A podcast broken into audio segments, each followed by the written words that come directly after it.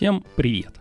Пожалуйста, уберите детей до 18 лет от своего приемника подкастов, потому что сейчас мы будем говорить про сосиски и пиво.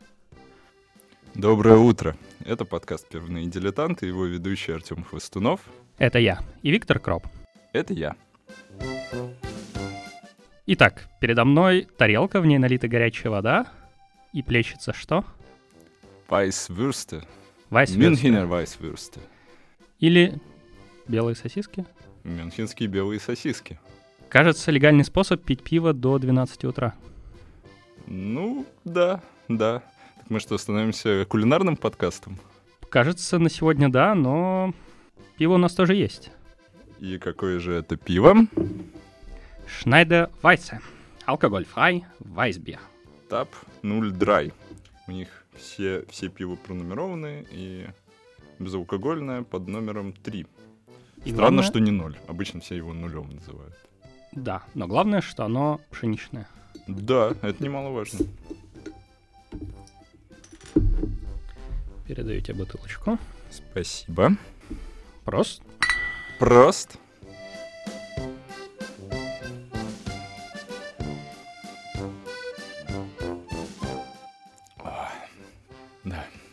Не часто пьешь пиво в 9 утра. Э, определенно. Наверное, я пока еще не настолько баварец. Итак, в прошлом эпизоде мы выяснили, что мы ничего не знаем про пивоварню Шнайдер Вайса. На самом деле, мне кажется, Шнайдер Вайса мы упоминали в каждом эпизоде. В основном благодаря Вайсис Бройхаус, который находится в центре Мюнхена. Да. Что мы о ней знаем, например, из этикетки? Она основана в 1872 году Георгием Шнайдером и его сыном. Который, видимо, звали Вайс. Нет, его звали Георг II Шнайдер. А в последнее время, насколько я понял, пивоварней руководит Георг V. Шнайдер. Шестой. Шестой. То есть это все еще семейная пивоварня. Судя по всему, да.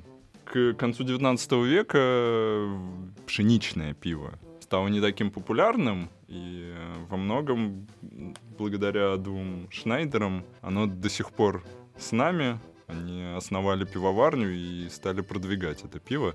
Такие крафтовые пивовары 19 века. Э, Вообще я смотрю на список пива, которое они производят. Мы до этого с тобой упоминали, что в основном они производят Weissbier, то есть пшеничное пиво, нефильтрованное. Но действительно у них есть боки, например, TAP 6, TAP 6, Schneider Aventinus Weizen Doppelbock. И у них есть даже айсбоки. TAP 9, TAP 9, Aventinus Eisbock или Weizen Eisbock. Боки, вы, наверное, знаете, это такое крепкое пиво. Доппельбок — это очень крепкое пиво. Айсбок — это пиво, которое замораживается, чтобы оно стало еще крепче. Мгм. Оно, кстати, по крепости там легко может быть и 10% Без проблем. алкоголя. Что я нахожу очень интересным э, по поводу этой пиварни, и, честно вам говорю, я узнал об этом только что, и я был так много раз недалеко от нее, что мне прям даже жалко, что я не знал, что она там. А пиварня находится в городе Кельхайм. И чем он интересен? Чем он интересен? Ну, во-первых, с исторической точки зрения он интересен тем, что там находится Befreiungshalle. э, Холл Холл освобождения? Да, он так называется. Э, Liberation Hall по-английски. Но все-таки мы не исторический подкаст. Еще Кельхайм э, интересен тем, что там рядом есть монастырь. Собственно, называется он Вельтенбург. И они там тоже варят пиво. У них очень вкусный шварцбиер. Причем прямо в самом монастыре. Вообще, чем, чем это место примечательно, его называют... Ни за что не, угадаешь, не догадаешься как. э, Баварский Таиланд. Баварский Таиланд? Да. А, Собственно, город Кельхайм и монастырь, который находится чуть южнее, находится на реке Дунай. А, И в этом месте Дунай делает достаточно крутой поворот. По-немецки это называется Аусбух. Собственно, река, она, по сути, пробила в горе такое, ну, может быть, ущелье. Хотя прям как ущелье оно не выглядит, но по факту со стороны действительно чем-то напоминает Таиланд. Наверное, вот эти вот острова, где Джеймса Бонда снимали. И М. вообще очень классное, красивое место. Э, Там ходят деревянные лодочки, на которых можно прокатиться. Э, Очень рекомендую, если вдруг вы будете на машине и в Баварии.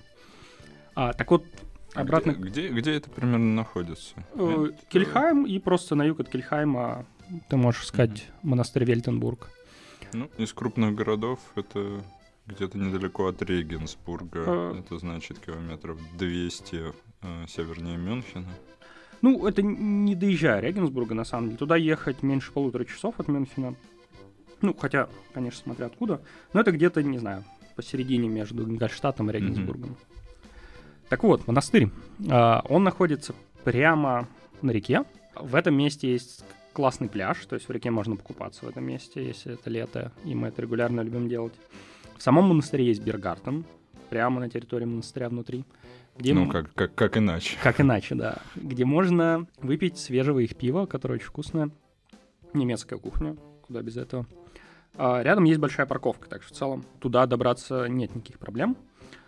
А часто мы бываем там потому, что рядом с Кельхаймом, рядом с монастырем есть город Абенсберг, который тоже знаменит. О, да, Абенсберг. Знаменит тем, что там, конечно, тоже есть пивоварня, но пивоварня непростая.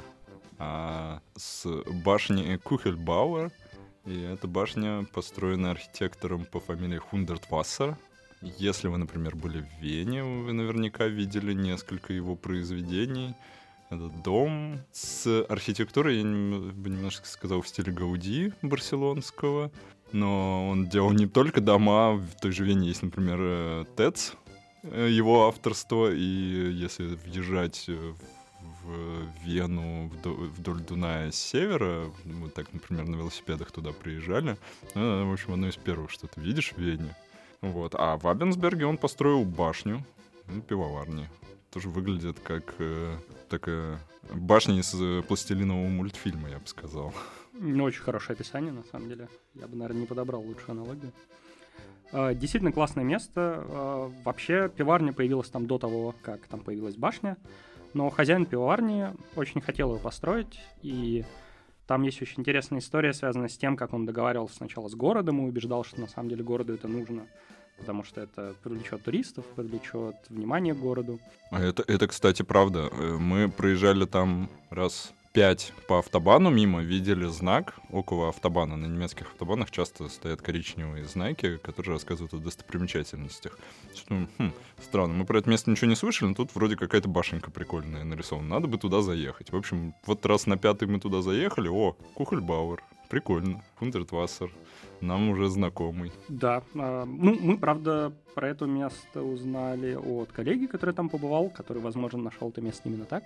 А, чем оно примечательно? Собственно, там есть э, пивоварня, как мы уже сказали, Браурайцум Кухельбауэ. А на пивоварне водят экскурсию. То есть можно пройтись по самой пивоварне, которая все еще работает, посмотреть историю пива. Они варят только вайсбир, ничего другого, никаких боков, никакого светлого. Внутри в целом тоже встречаются элементы э, в стиле Хундертвассета. И в конце экскурсии можно подняться на эту башню, с нее открывается отличный вид на окрестности. И недалеко рядом с пиварней есть музей Хундертваст, где можно про него узнать, про архитектуру, проекты, дизайн и прочее. Прикольно, прикольно. Так, Да, мы немножко ушли в сторону. Мы ж белые сосиски собирались есть. мне кажется, они уже готовы, как ты думаешь? Однозначно. Окей. Самое время тогда поговорить о том, как вообще готовить белые сосиски. Здесь э, важно не совершить ошибку прямо в самом начале. Белые сосиски не надо варить. Их надо просто залить кипятком на несколько минут. И эм, подают их, кстати, в ресторанах всегда э, именно так. Их э, в, в горшочке небольшом с э, кипятком, залитыми водой, их приносят и ставят прямо на стол. А посетители уже сами достают их оттуда и кладут к себе на тарелку. Если приходит большая компания, могут принести даже кастрюльку большую. Ну, кажется, мы с тобой сделали все правильно в этом случае. Абсолютно. Дальше к сосискам надо обязательно положить сладкую горчицу. Это тоже э, большая гордость баварцев. Это горчица, которая у нас называется Senf, то есть э, старая баварская горчица. Это значит, что она просрочена? Надеюсь, что нет.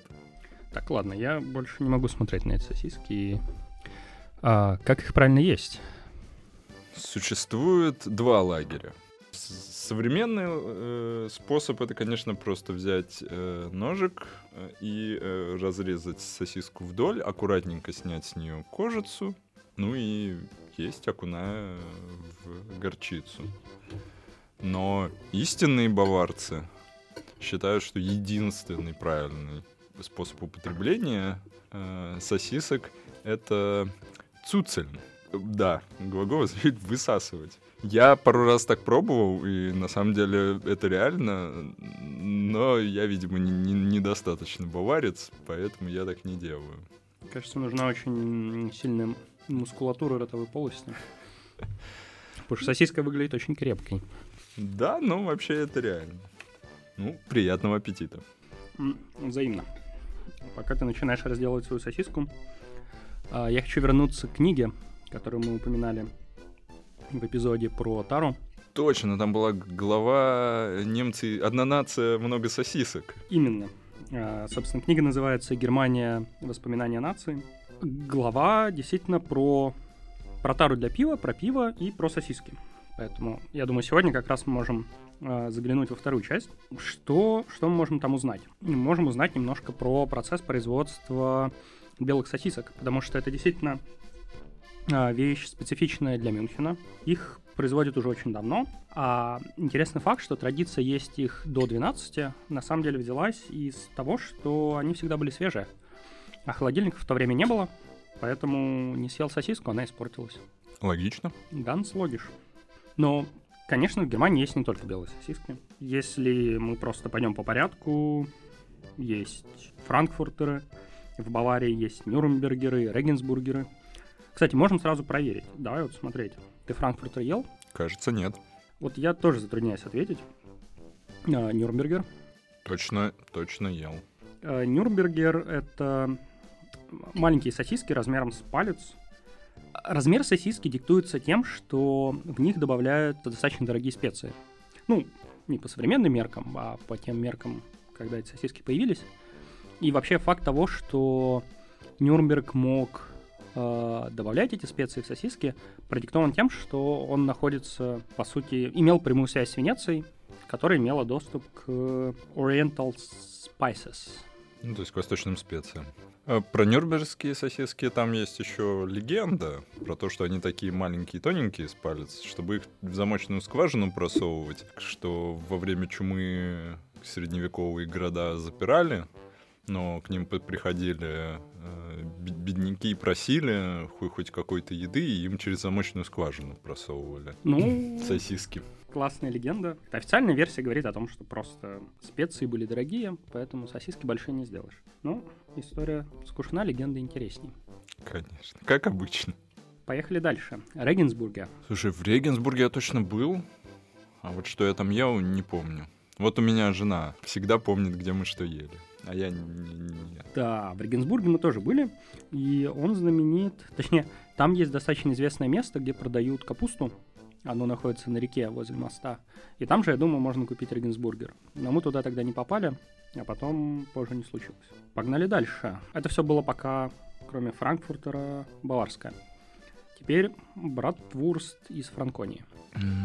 Ну, не знаю. Какие-то братвурсты точно ел. То есть братвурст — это сосиски, которые предполагается жарить. Но в их э, разновидностях я уже, пожалуй, не разбираюсь, только карри-вурст. Да не, до этого мы дойдем. А, ну, да. Братвурсты, мне кажется, если ты живешь в Германии, ты так или иначе встречаешь. Примерно везде, на любом празднике. А, были ли они из Франконии? Вопрос открытый. Брегенвурст из Саксонии. Ой, что-то незнакомое мне совсем название. Я тоже пропущу. А, Пинкель из Бремена. Ой, в Бремени один раз был очень давно, не помню. Плюс один. И последнее мне очень нравится название Тевуст, или... Чайная сосиска. Чайная сосиска из Померании. Ну, тоже, наверное, нет. Я тоже пас, так что, кажется, есть над чем нам поработать. Для нашего нового кулинарного подкаста. Вообще считается, ну или заявляется, что существует 1200 различных сортов сосисок. И а, есть а, выражение, которое приписывают Шарль де Голлю, что сложно управлять страной, в которой 248 видов сыров. Ну, ему повезло, что ему не пришлось управлять Германией. А вообще история про сосиски достаточно интересная. В свое время производство сосиски было, по сути, как, как перевести craftsmanship?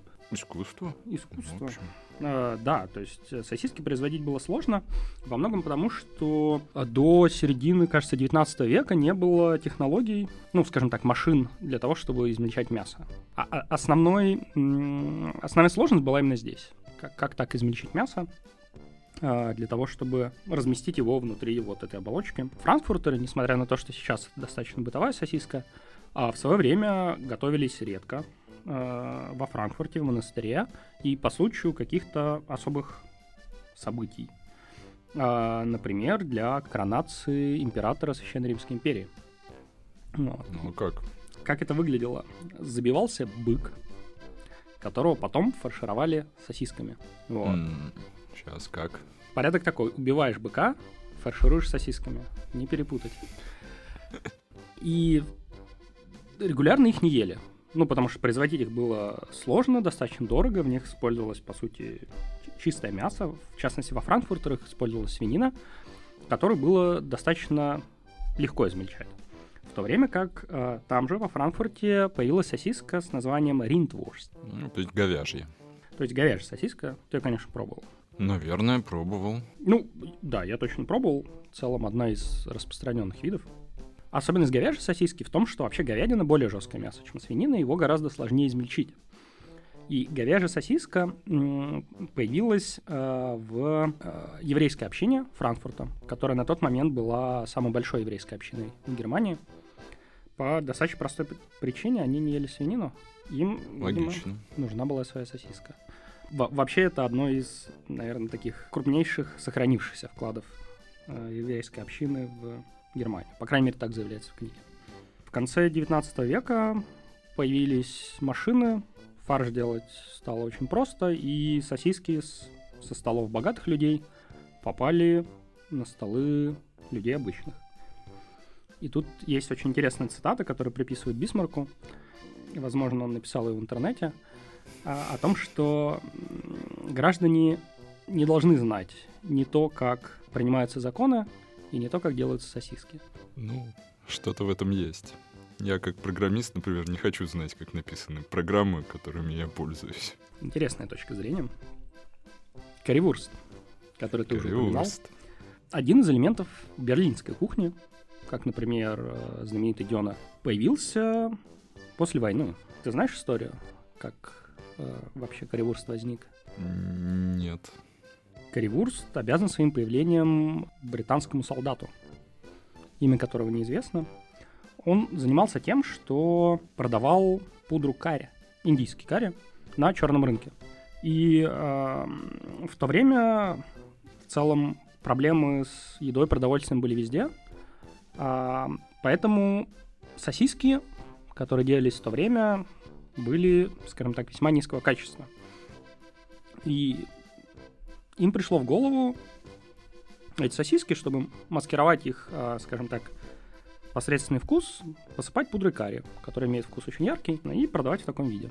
О да, о да. Карри-вурст — это, в общем, такие сами по себе не самые вкусные сосиски. Толстенные, жирные, политы обильным слоем кетчупа и присыпаны сверху карри.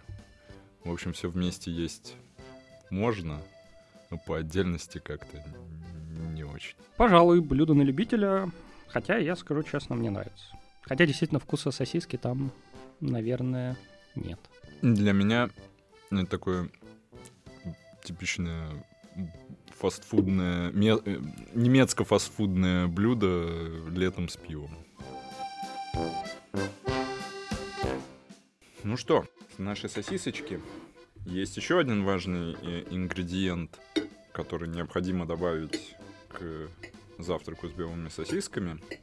Помимо самих сосисок и э, сладкой горчицы, это брецель. Брецель и пиво — это классическое сочетание в Баварии.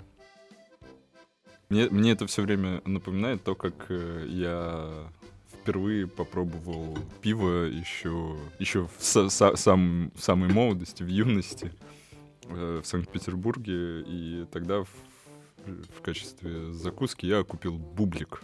Вот, и у меня после этого вкус бублика, который чем-то, конечно, так отдаленно напоминает брецель.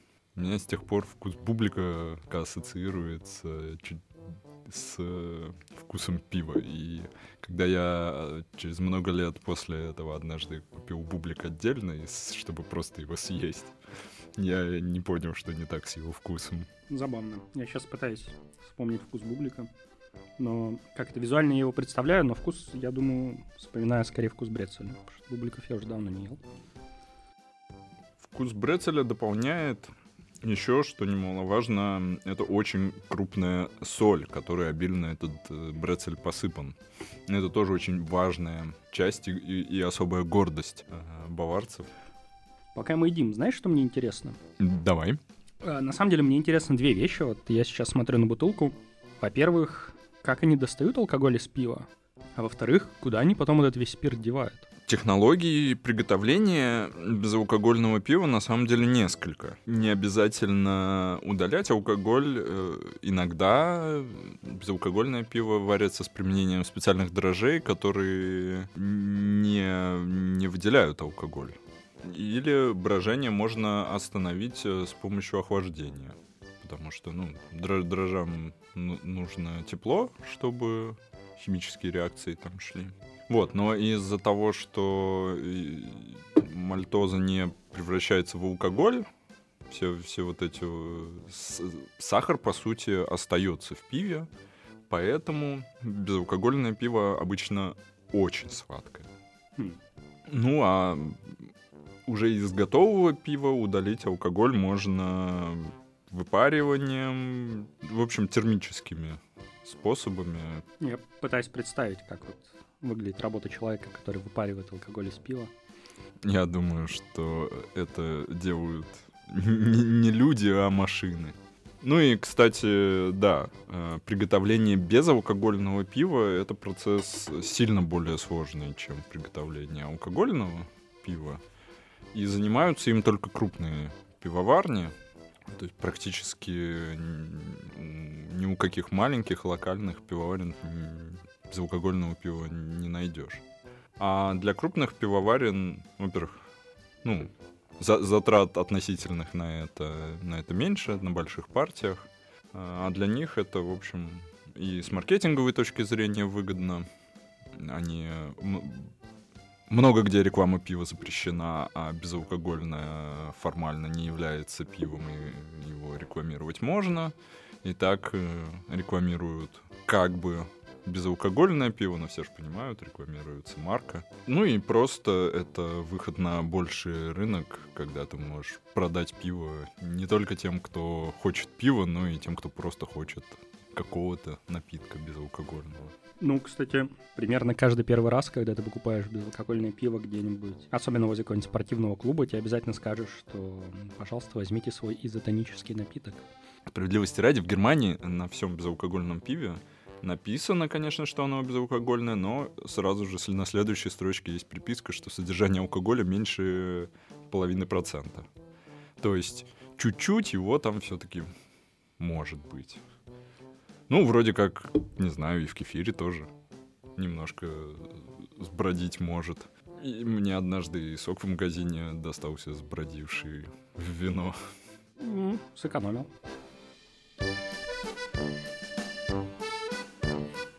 Что ты думаешь о пиве, которое мы сегодня пьем? Оно безалкогольное, пшеничное, что очень хорошо. Без, безалкогольное пиво я в основном пью пшеничное. Оно, как мы уже говорили, сладкое, как, в общем-то, и все остальные безалкогольные. В нем чуть меньше чувствуется вкус именно пшеничного пива. Ну, безалкогольное пиво, да, это другой напиток. Это не мое любимое безалкогольное пиво. И вообще другие сорта у Шнайдервайса намного. Хотя, например, если сравнивать с тем же пулайнером, вот у пулайнера пшеничная хорошая, которую мы уже пили, а безалкогольная, ну вообще. У Шнайдервайса безалкогольная, ну, нормально. Лучший, лучший момент, когда я его однажды выпил, это мы ездили на Шлейерзее и поднимались там на гору. Вот, как обычно это бывает в Баварии, поднимаешься на гору, а там стоит э, ресторанчик, заходишь, и было жарко, ну, середина лета, жарко, я там еще ребенка на себе тащил. Я сразу же, мне безалкогольного пива, ну, по такой жаре, а еще потом машину вести алкогольную точно было не вариант. Мне приносят, я с удовольствием пью, понимаешь, как вкусно. Смотрю, о, Шнайдер Вайса. Это я к чему? К тому, что часто вкус пива зависит еще, его восприятие зависит от окружающей обстановки и обстоятельств, в которых а, вы его пьете. Ну вот сейчас у нас был приятный завтрак, к которому это пиво неплохо подошло. Полностью согласен с восприятием. И я думаю, это не только про пиво, это про многие вещи, что на самом деле контекст очень важен.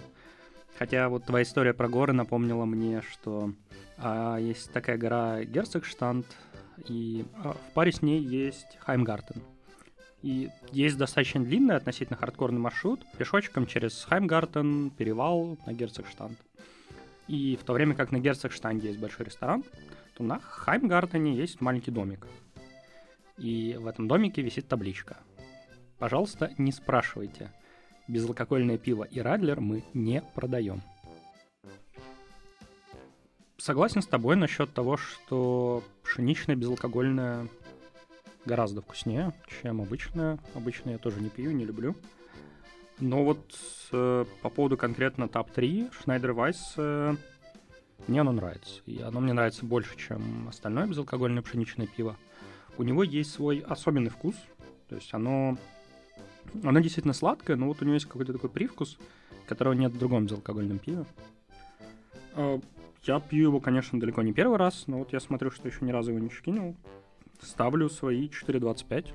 Неплохо. Мне кажется, заслуженно. Мир и друзья со мной не согласны. Три очки над друзей дают среднюю оценку в 3. Э, мир дает вообще 2.85. Да, это ближе к моей оценке, наверное. Кажется, большинство поддерживает тебя. Ну, и ладно.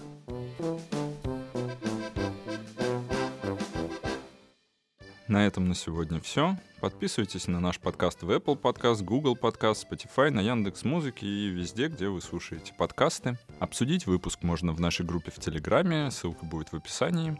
С вами были пивные дилетанты Артем Хвостунов и Виктор Кроп. Зевус. Servus, tschüss.